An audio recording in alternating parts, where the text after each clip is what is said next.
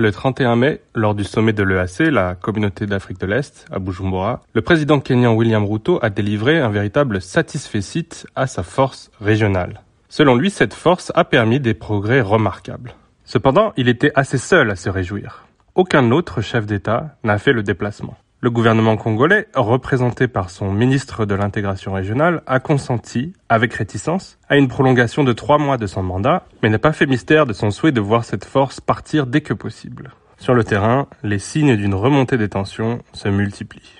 Bonjour et bienvenue pour ce 22e épisode de la saison 3 de Ponajek, la capsule audio qui tente d'éclairer l'actualité congolaise. Je suis Pierre Boisselet, coordonnateur des recherches sur la violence à l'Institut Ebouteli, et cette semaine nous nous intéressons aux tensions qui s'accumulent à nouveau dans la crise de la rébellion du M23. Il faut d'abord signaler que les affrontements directs entre l'armée congolaise et le M23 ont effectivement marqué une pause depuis avril suite à l'interposition de la force régionale de l'EAC. Le M23 s'est retiré de certaines positions, mais il n'est pas retourné sur les contreforts du mont Sabinho comme la feuille de route de Luanda l'exige. Le conflit est donc gelé mais pas réglé.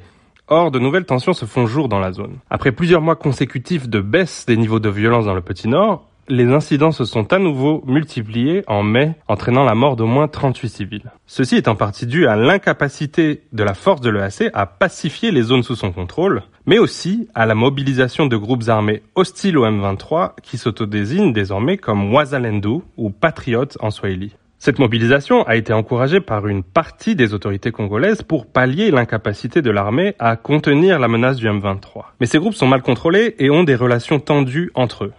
Ils harcèlent souvent les civils, tuent du bétail et ont lancé des attaques contre le M23 au risque de provoquer une reprise des affrontements. Parallèlement, le M23 tente lui aussi de nouer des alliances, voire de susciter la création de milices alliées.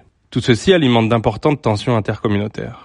Par ailleurs, les mécanismes de Luanda et de Nairobi, qui peinent désormais à attirer les chefs d'État de la région lors des différents sommets, ne semblent pas être en mesure d'organiser le règlement du conflit. Les autorités congolaises continuent de refuser tout dialogue avec le M23 et viennent d'accuser le Rwanda, soutien de cette rébellion, d'avoir comploté avec Salomon Kalonda Ididela, un proche de l'opposant Moïse Katumbi, en vue d'un coup d'État en RDC. L'approche de l'élection présidentielle congolaise prévu pour décembre pourrait renforcer encore l'intransigeance du président Félix Tshisekedi, qui peut difficilement se permettre des négociations rejetées par une vaste majorité de Congolais. En l'absence de perspective de solution, on assiste à une course aux armements.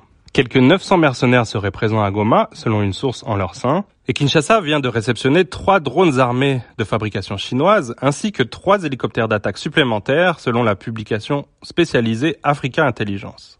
La RDC espère aussi le déploiement prochain de la force en attente de la SADC, la communauté de développement d'Afrique australe, pour lui prêter main forte contre le M23. Cependant, selon une source diplomatique, ce nouveau déploiement n'est pas envisageable avant 2024, et l'Angola a déjà fait savoir que ses troupes ne seront pas envoyées pour prendre part au combat. Le 29 mai, les FRDC ont accusé le Rwanda et le M23 de renforcer leur position dans l'objectif de conquérir la ville de Goma, le M23 a retourné cette accusation, affirmant que les FRDC préparaient l'opinion à une reprise de leur offensive. Un nouveau sommet est prévu sous l'égide de l'Union africaine à Luanda le 23 juin pour coordonner les différents efforts diplomatiques et sécuritaires, mais il n'est pas certain que cela suffise à débloquer la situation. Pour recevoir Ponajek chaque vendredi sur votre téléphone, rejoignez notre fil WhatsApp en envoyant GEC, GEC ou Ebouteli au plus 243 894 110 542. À très vite